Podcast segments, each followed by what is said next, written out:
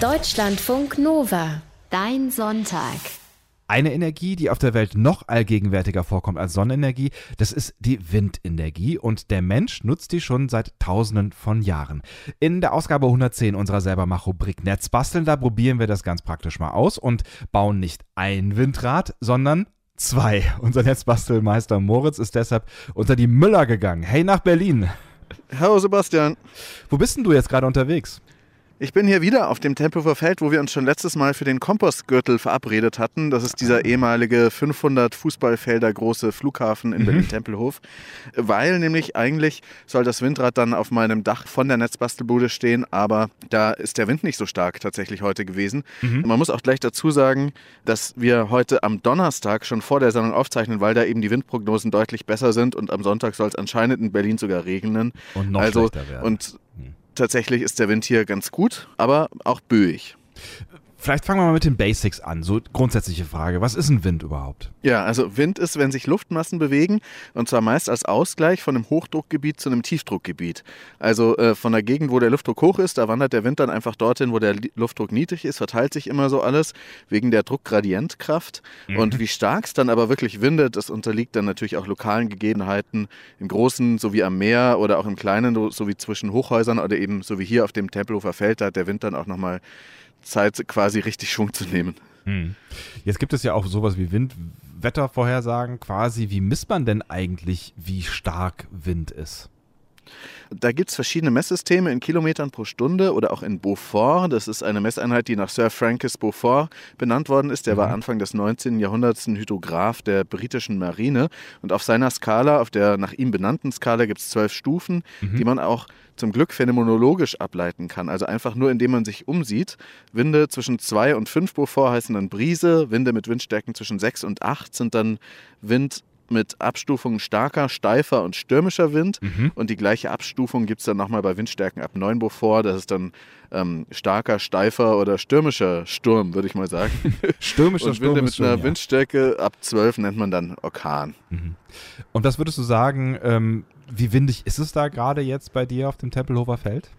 Also schwer zu sagen, weil es nämlich schon dunkel ist, äh, jetzt gerade zu dem mhm. Zeitpunkt, wo ich es aufzeichne. Ich sehe also nicht so viele Phänomene, ob sich jetzt Blätter am Boden bewegen oder so ähnliche Sachen. Mhm. Aber ich habe hier so ein kleines Windmessgerät und wenn ich das in die Luft halte, dann steht jetzt hier 3 Meter pro Sekunde, 3,2 Meter pro Sekunde und es hat ähm, naja, nicht mal 10 Grad, es ist also eher fröstelig hier gerade. Mhm. Dieses äh, Windmessgerät, das ist so ein Billigteil, das ist nicht besonders präzise und auch eher windig verarbeitet und das hat so ein kleines Windrad eingebaut, so groß wie ein 2-Euro-Stück mhm. und das dreht sich dann eben je nach Windstärke doller oder weniger doll. Mhm.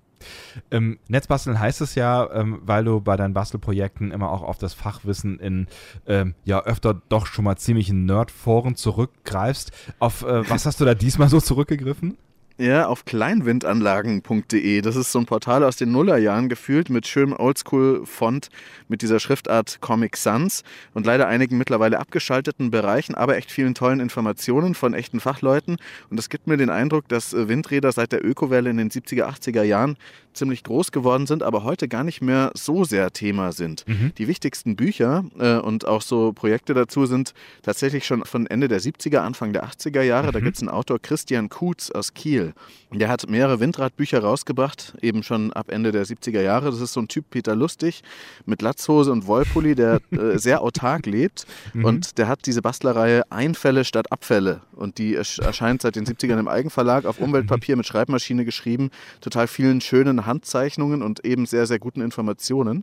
Diesen ähm, Christian Kutz, den erreicht man immer noch nur per Postkarte, weil der nämlich seine Windräder, die er auch aus Schrott baut, äh, äh, auch dafür nutzt, sein Haus mit Strom zu versorgen und deswegen benutzt er den Computer ungern, weil dann alles mit 12 Volt Wind- und Solarstrom läuft. Aber ich finde das ein total super, sehr vorbildhafter Typ. Einfälle statt Abfälle, super Ding. Ja, auf jeden Fall ein äh, super Slogan, finde ich auch gut. Ähm, wenn man sich jetzt so ein Windrad aufstellen will, was für ein Aufstellort ist denn ideal? Bei dir sollte es das Dach der Netzbastelwerkstatt werden, ne? Also das sollte natürlich ein Ort sein mit möglichst konstantem Wind, wo das mhm. Windrad niemanden stört und wo es auch legal ist. Also man sollte auf jeden Fall seine Nachbarn und seinen Vermieter fragen, wenn man da irgendwie, gerade wenn man ein größeres Teil aufstellt, was nicht nur Deko ist, mhm. weil ähm, mit einem größeren Teil Da ähm, kann man dann sogar Strom ins große Stromnetz einspeisen, wenn man mhm. möchte. Für so eine kleine Windkraftanlage, wie das dann heißt, braucht man aber auch meistens eine Baugenehmigung. Die kann dann 30 Kilowatt erzeugen. Ähm, rechtlich darf man sogar bis zu 100, glaube ich. Mhm. Und in den USA und auch Großbritannien sind solche Windanlagen wirklich viel mehr verbreitet als in Deutschland. Mhm. Was gibt es denn jetzt für Windradbauformen? Also der wichtigste Unterschied bei Windrädern ist die Richtung der Achse. Mhm. Also dreht sich das Windrad um eine horizontale oder um eine vertikale Achse. Die großen kommerziellen Windräder, die auf den Wiesen stehen, die haben eigentlich alle eine Horizontalachse. Das heißt, die Achse ist parallel zum Horizont, die Windradflügel sind dann ähm, senkrecht. Mhm. Und die meisten äh, dieser Windräder haben drei Rotorblätter, die heißen auch Repeller. Warum Repeller und nicht äh, Propeller? Weil Repeller das Gegenteil von Propellern sind. Die sehen ah. zwar ähnlich aus, aber sie drehen quasi andersherum. Also ah. Propeller sind dafür da, sich in der Luft zu bewegen, wie ein Flugzeug oder ein Ventilator, der die Luft bewegt. Mhm. Und bei Repellern, da bewegt die Luft den Repeller eben, wie mhm. zum Beispiel bei Windrädern. Und die brauchen dann natürlich auch eine aerodynamische Form, so ähnlich wie bei Flugzeugflügeln sind die dann auch geformt. Mhm. Äh, die Flugzeugflügel sorgen für Auftrieb, die Windradflügel dann eben für Drehungen. Und da geht es dann um Auftriebs- und Strömungsverhalten auf der Vorder- und Rückseite des Flügels. Das ist hohe Physik, eine mhm. Riesenwissenschaft, die auch fürs ambitionierte Selbstbasteln aber wichtig werden kann. Man kann sich das nämlich alles ausrechnen, später mehr dazu. Mhm. Okay, wieder was gelernt. Repeller habe ich tatsächlich noch nie in meinem Leben gehört. Weiß ich jetzt auch, was ist. Zurück äh, zu den Windrädern mit horizontaler Achse, wie sie in Windparks stehen. Ähm, warum eigentlich nur diese? Weil die, ähm, äh, die sind so verbreitet, weil sie effizienter sind als die mit der vertikalen Achse. Aber die sind auch aufwendiger für den Selbstbau herzustellen, weil dieses Windrad muss ja dann noch über eine weitere Achse in äh, verschiedene Richtungen gedreht werden, wo nämlich der Wind herkommt, also mhm. in den Wind gedreht werden. Und das geschieht bei Bastelprojekten oft über so eine Windfahne, über so eine Nachführung, die hinter dem Windrad dann sitzt äh, die pustet dann der Wind so in die richtige Richtung, dass dann das Windrad eben sich in den Wind ausrichtet. Mhm. Der Wind kann aber auch zu stark werden und bei diesen großen Windrädern mit über 100 Metern Länge, da treten dann bei zu starkem Wind echt enorme Umfanggeschwindigkeiten und Zentrifugalkräfte auf, weil ähm, wenn sich das in der Mitte langsam äh, dreht, das Rad, dann dreht sich außen doch sehr schnell, weil die eben so lang sind, diese Windräder, mhm. ähm, die Flügel von denen, dann können das außen auch mal 300 Kilometer sein, mit denen dann dieses Windrad ähm, durch die Luft pfeift. Und wenn sich das Windrad schneller dreht, dreimal sagen wir, also statt 20 km/h mit 60 km/h, dann ver-64-fachen sich die Kräfte, die auf das Windrad wirken. Oh, auch der Strom, ja. den man daraus gewinnt, aber das ist dann einfach zu viel, da geht dann so ein Windrad auch mal kaputt. Und deswegen wird das dann rechtzeitig aus dem Wind genommen und zwar, indem bei den großen Windrädern, die keinen so einen, ähm, hinten so eine Windnachführung haben, die Rotorblätter leicht gedreht werden auf ihrer eigenen Achse und dann mhm. wird es aus dem Wind genommen und dann wundert man sich vielleicht, wenn man an so einem Windrad vorbeikommt, es stürmt recht schön, aber das Windrad dreht sich gar nicht, aber das ist eben vor allem aus Selbstschutz. Und wenn man eins äh, mit einer Horizontalachse baut, dann muss man diese Kräfte natürlich auch beachten ähm, und dann muss man auch noch darauf achten, ob man einen Schnell- oder einen Langsamläufer haben möchte. Also diese normalen kommerziellen Windräder, die auf der Wiese stehen, die haben meistens drei Flügel und sind mhm. dadurch sogenannte Schnellläufer, weil je weniger Flügel, desto schneller schneller ähm, drehen die sich und je mehr Flügel, desto langsamer, wie zum Beispiel diese ah. Western-Windräder, die kennt man aus so Filmen oder eben, die treiben dann eher so Wasserpumpen an, letztlich mhm. auch so äh, Windmühlen, die haben eher viele Flügel ähm, und die drehen sich eher langsamer und so eins habe ich versucht zu bauen. Okay, das ähm, testen wir nachher. Wenn es Windräder mit Horizontalachsen gibt, dann gibt es wohl auch Windräder mit Vertikalachsen, nehme ich an. Genau, solche Windräder sind unkomplizierter zu bauen, aber sie liefern auch weniger Energie. Da zeigt dann eben die Drehachse nach oben, so wie bei einem Schallplattenteller, könnte man mhm. sich das vorstellen. Ähm, und das heißt, das Windrad muss dann nicht nach dem Wind ausgerichtet werden, wo der herkommt, sondern der pustet immer richtig rein. Äh, es gibt da zwei Bauformen bei den Vertikalachs-Windrädern. Das eine ist der Savonius-Rotor, da drehen mehrere Schaufelräder das Rad. Mhm. Ähm, der läuft zwar dann leicht an, aber hat relativ wenig Kraft. So ein Savonius-Rotor, den habe ich auch gebaut. Einfach einfach mit kleinen Blechschüsseln, dazu auch gleich mehr. Ähm, das kann man dann auch beliebig steigern und dann Windrad mit speziell berechneten Schaufelrädern in äh, Aluminium bauen zum Beispiel aus so alten Offset-Druckplatten äh, hatte ich auch mhm. überlegt, das zu bauen. Die haben dann deutlich mehr Effizienz. Und mhm. diesen Savonius-Rotor äh, gibt es auch als Spiralform, zum Beispiel als Lüfter an Lieferwagen oder an Schiffen. Vielleicht mhm. hast du solche, die sehen aus wie so Pilze, die sich dann so verrückt drehen. Ähm, vielleicht hast du die schon mal gesehen. Ja, auch manchmal ähm, auf das andere, oben drauf, ne? Genau, genau. Mhm. Und das andere Prinzip äh, bei den Vertikalachswindrädern sind die Darius-Rotoren. Die haben dann statt Schaufeln äh, wieder so aerodynamische Rotorblätter, die ganz speziell aufgebaut und berechnet sind. Sehen sehr abgefahren aus, diese Dinger. Eigentlich wie so komische Antennen. Mhm. Und stell dir mal vor, die Außenform eines Eis, also den Umriss eines Eis oder eines mhm. Baseballs, der in der ja. Erde steckt und sich dann wie auf einem Plattenspieler gedreht, verrückt schnell dreht. ähm, der hat dann eben diese Außenrahmen als Flügel und äh, die sind dann äh, effizienter, diese Dinger. Man sollte dann halt nicht unbedingt daneben daneben stehen, wenn sich das dann dreht und einen dann abschnibbelt. Mhm. Ähm, die werden aber auch dann manchmal kombiniert mit diesen Schaufelrad-Savonius-Rotoren, weil die Darius-Rotoren schwer anlaufen, aber dann am Ende sehr schnell laufen. Das sind also dann auch wieder Schnellläufer. Umfanggeschwindigkeit, Savonius, Darius. Glückwunsch, den Theorieteil unseres Pro-Seminars in Windradwissenschaften, den habt ihr soeben absolviert. Gleich geht's dann in die Praxis beim Netzbasteln hier in deinem Sonntag. Da bauen wir heute mal eben ein Windrad oder eigentlich besser gesagt, wir bauen zwei. Also wir versuchen es. Und ihr könnt das natürlich auch. Links gibt's dazu passend wie immer auf deutschlandfunknova.de. Deutschlandfunk Nova, dein Sonntag. Dezember ist die Zeit von Kerzen und Gemütlichkeit, aber nicht nur. Dezember ist auch die Zeit des Windes. Der gehört zu den windigsten Monaten in Deutschland, wenn man denn rausgeht. Eine gute Zeit, um zu versuchen, ein Windrad zu bauen, sagt unser Netzbastler Moritz Metz in Berlin. Und wir haben eben schon einiges gelernt über die Theorie von Windrädern, zum Beispiel die Unterschiede zwischen Horizontal- und Vertikalachsen. Die einen sind effizienter, die anderen sind unkomplizierter. Was kann man denn am besten selbst bauen? Ja, also selbst bauen kann man alles Mögliche, vom Viertelstundenprojektchen bis zum Jahresprojekt, wo man immer wieder nachbessert.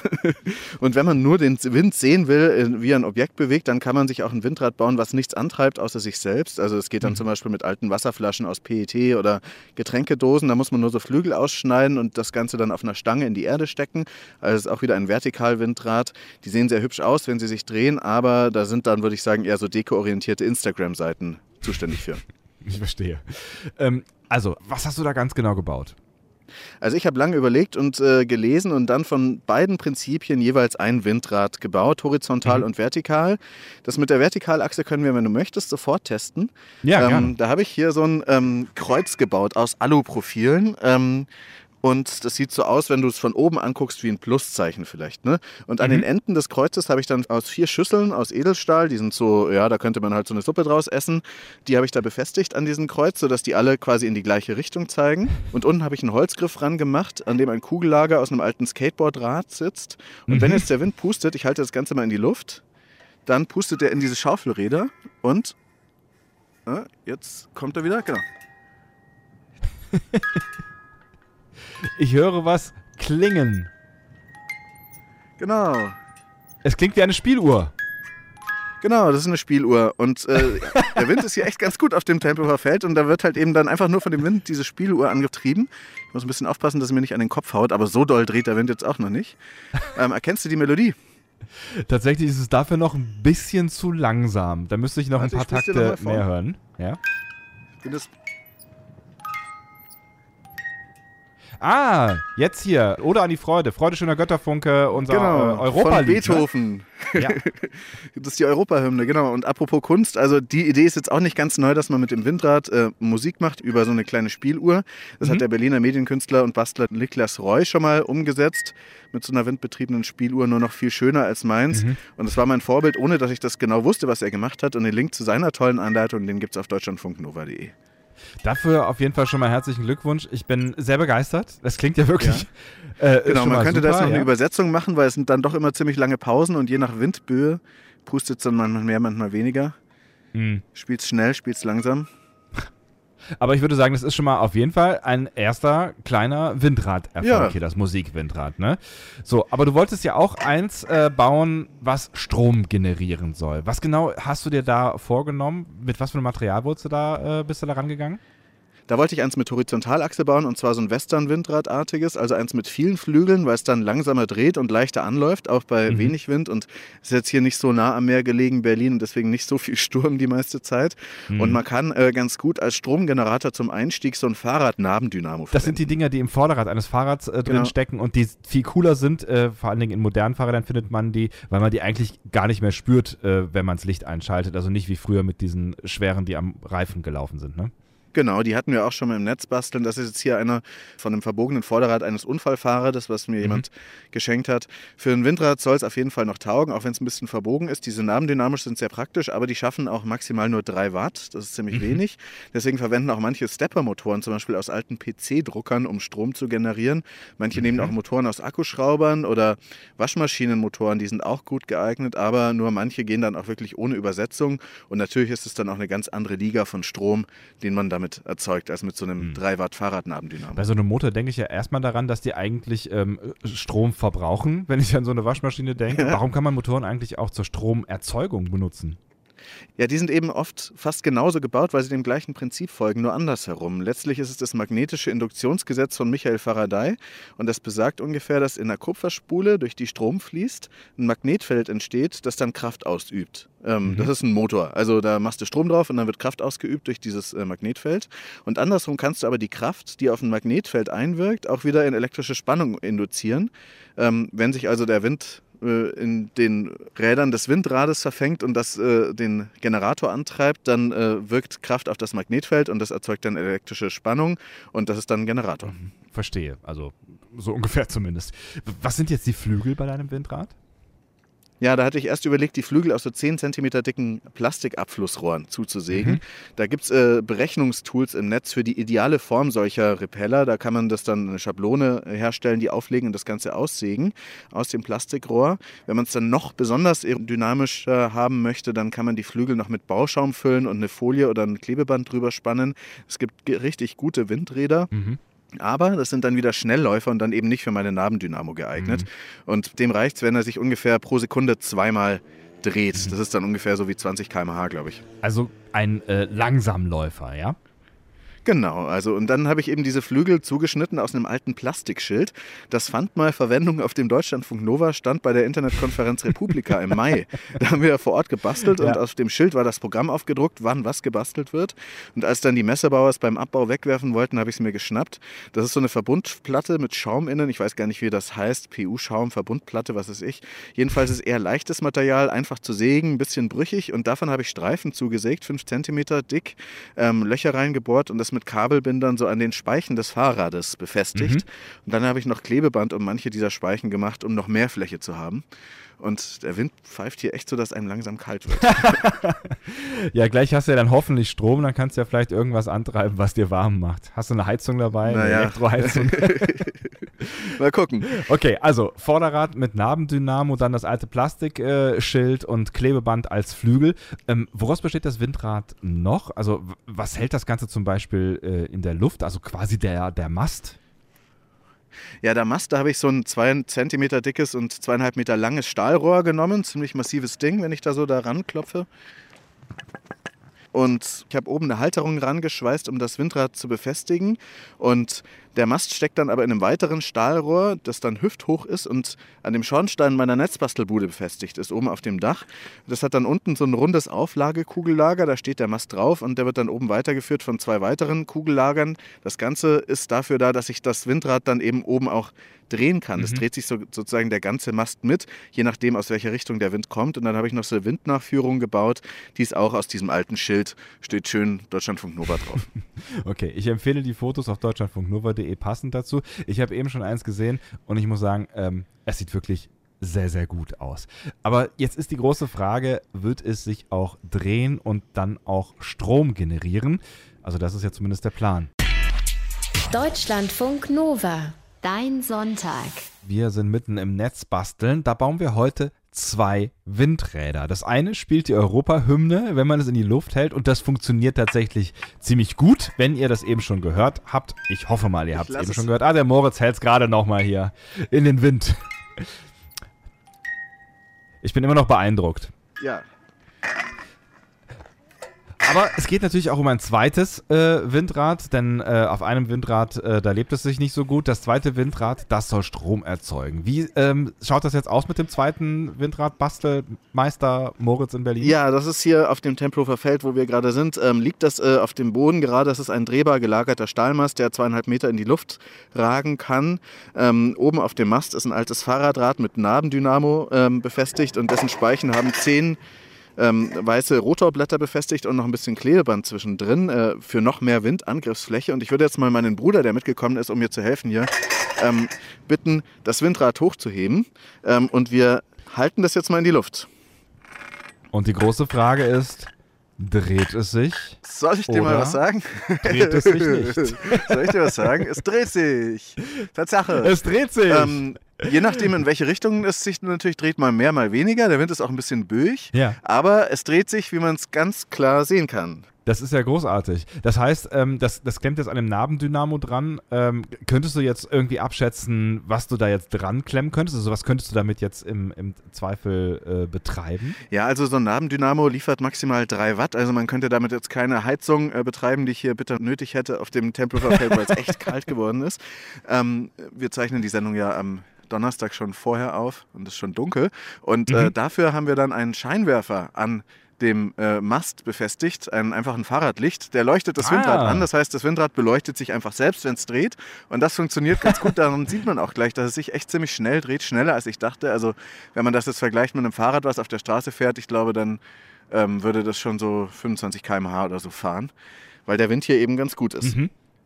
Wenn du jetzt nicht äh, unbedingt eine Lampe dran machen würdest, die das Windrad selbst beleuchtet, was könntest du da jetzt ähm, noch mitmachen? Also was, was könntest du jetzt auch dann in der Praxis quasi, wenn es dann mal auf deinem Dach von der Netzbastelwerkstatt stehen, so mit betreiben? Also wenn da der Wind stark genug wäre, dann würde ich da mal so einen Spannungskonverter anbauen. Der ist da sogar jetzt schon dran. Ähm, der schafft es dann 5 Volt zu erzeugen, also USB-Strom. Da könnte ich jetzt zum Beispiel, wenn ich es nicht gerade bräuchte, mein Handy aufladen am Windrad. Oder ich könnte auch so eine POV-Beleuchtung anbringen, das heißt Persistence of Vision. Mhm. Das sind so Streifen von Leuchtdioden und ein Neigungssensor und ein Arduino Minicomputer. Das kannst du dir ans Vorderrad vom Fahrrad machen oder ans Hinterrad. Mhm. Und wenn du dann durch die Gegend fährst, dann entsteht da so ein Bild, weil Ah. ähm, das Auge so ein bisschen träge ist und dann erkennt es da halt so ein Bild. Dieser Arduino weiß immer, wo das Rad ist mit diesem Neigungssensor und dann ähm, braucht es eigentlich gar nicht besonders viele von solchen Leuchtdioden. Sowas fände ich auch toll an dem Windrad anzubringen, dass dann da immer so ein Smiley drauf zu sehen ist, zum Beispiel, wenn der Wind leuchtet, äh, weht. Ja, da ist äh, auf jeden Fall noch äh, Luft nach oben, wobei ich sagen muss, tatsächlich, äh, dieses Bastelprojekt finde ich schon ziemlich genial, jetzt so wie es ist. Aber natürlich kommt die Frage am Ende immer, was würdest du jetzt noch besser machen an dem Windrad? Ja, also ich würde das Windrad erstmal noch stabiler bauen und montieren. Derzeit ist es eben dann auch auf der Netzbastelbude nur mit Spanngurten befestigt. Das hat noch keine so eine richtige Sicherung, so eine Abschwenkregelung, dass es also bei zu starkem Wind automatisch aus dem Wind geht weil, und nicht irgendwie den Leuten, die da entlanglaufen, um die Ohren fliegt. So ein Nabendynamo ist natürlich auch zu klein für Strom, für Netzeinspeisung, dass man dann wirklich äh, den ins 230 Volt Netz wieder einspeist. Da bräuchte es mehr Leistung und ich bräuchte dafür auch eine Baugenehmigung. Was wäre dafür nötig? Ja, für eine Baugenehmigung jede Menge Papierkram. Man bräuchte sogar anscheinend ein Lärmschutzgutachten, schreibt das Make-Magazin, das gerade auch ein Windrad gebaut hat aus Plastikrohr. Dann bräuchte man eine Umweltverträglichkeitsprüfung und gerade innerhalb von Wohngebieten sind da die Regeln sehr streng. Dann kann sich im Winter am Windrad an den Flügeln Eis bilden und durch die Gegend fliegen. Ah, mhm. und es braucht auch einen Blitzableiter, weil so eine hochgelegene Eisenstange ist natürlich fies blitzanziehend. Und diesen Blitzableiter darf wiederum nur jemand mit Zulassung installieren. Also das wird alles ganz schön teuer und ähm, versichert ist das Ganze auch nicht. Ich hafte also für jeden Fehler. Ähm, das überlege ich mir nochmal mit dieser Baugenehmigung, die man zumindest in manchen Bundesländern Deutschlands benötigt. Also denkt bitte auch daran, wenn ihr dieses Projekt hier nachbasteln äh, möchtet, wir haften auch nicht für Fehler oder Unfälle, die ihr beim Basteln macht. Das nur so nebenbei. genau, ich glaube, ich brauche auch noch erstmal das Grundstück zum Windrad in einem Bundesland, wo man eben unter 10 Meter hohe Windräder auch noch ohne Baugenehmigung betreiben darf. Und ich brauche auch ganz schön viel Zeit zum Tüfteln. Aber dieses Windrad war sehr lehrreich und es ist auch sehr erfreulich, dass es jetzt schon einfach funktioniert. Also ich bin auf jeden Fall ziemlich beeindruckt. Ähm, wie lange halten eigentlich so diese normalen großen Windräder, über die wir am Anfang gesprochen haben, die man so auf äh, der Wiese steht? Das ist ja schon ganz äh, schön aufwendig, die aufzustellen. Ähm, gehen die irgendwann kaputt? Ja, also was interessant ist bei diesen großen Windrädern, da werden in den nächsten Jahren viele von denen stillstehen oder auch demontiert aus zwei Gründen. Der erste ist die Haltbarkeit, also diese Windkraftanlagen, die sind so für ungefähr 20 Jahre gebaut. Manche Oh. halten länger, je nach Wartung, Mhm. manche aber auch kürzer, weil dann sind sie verschlissen, weil so große Kräfte kommen und dann im Beton sich Risse bilden können. Ähm, gut erhaltene werden zwar dann noch exportiert, aber die neuen sind auch immer effizienter, das heißt, dann wird auch eher mit neuen gearbeitet. Mhm. Und der andere Grund ist, dass 2021 eine Förderung von Windenergie nach dem Erneuerbare Energiengesetz ausläuft. Und dann werden die Windradbetreiber pro Kilowattstunde vielleicht nur noch ein Drittel des bisherigen Strompreises bekommen. Für den Strom, mhm. den sie einspeisen.